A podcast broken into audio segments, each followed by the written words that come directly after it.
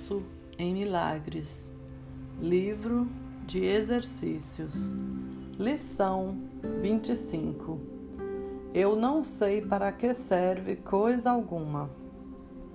1. Um, propósito é significado.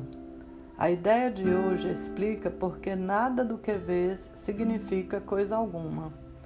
Não sabes para que servem as coisas portanto, não tem significado para ti. Tudo é para o teu próprio interesse. É para isso que serve, é, é esse o seu propósito, é isso que significa.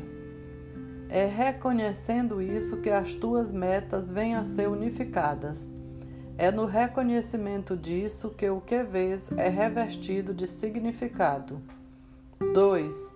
Tu percebes o mundo e tudo nele como significativo em termos das metas do ego.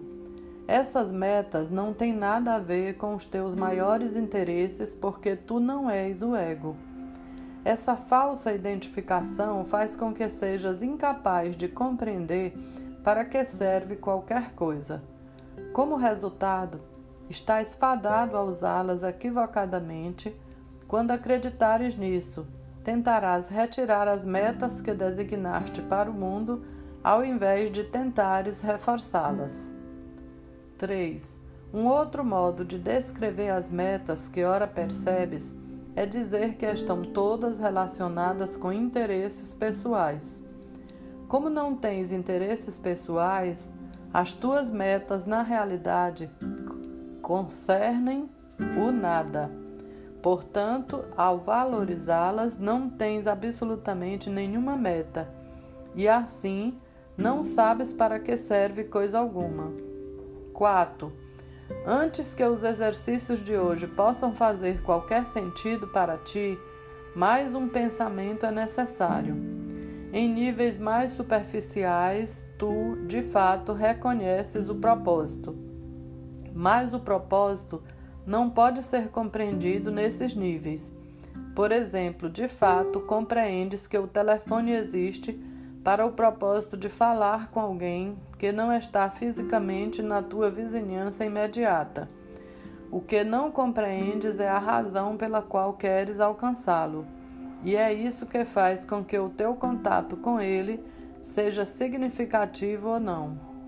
5. É crucial para o teu aprendizado que estejas disposto a desistir das metas que estabeleceste para todas as coisas. O reconhecimento de que elas são sem significado, em vez de boas ou más, é o único caminho para realizar isso. A ideia para o dia de hoje é um passo nessa direção. 6. São requeridos seis períodos de prática, cada um com a duração de dois minutos. Cada período deve começar com uma lenta repetição da ideia de hoje.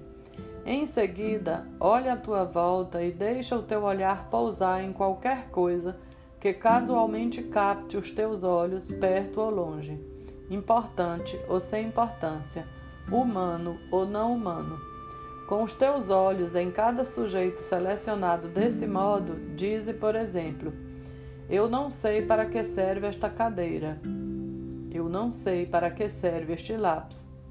Eu não sei para que serve esta mão.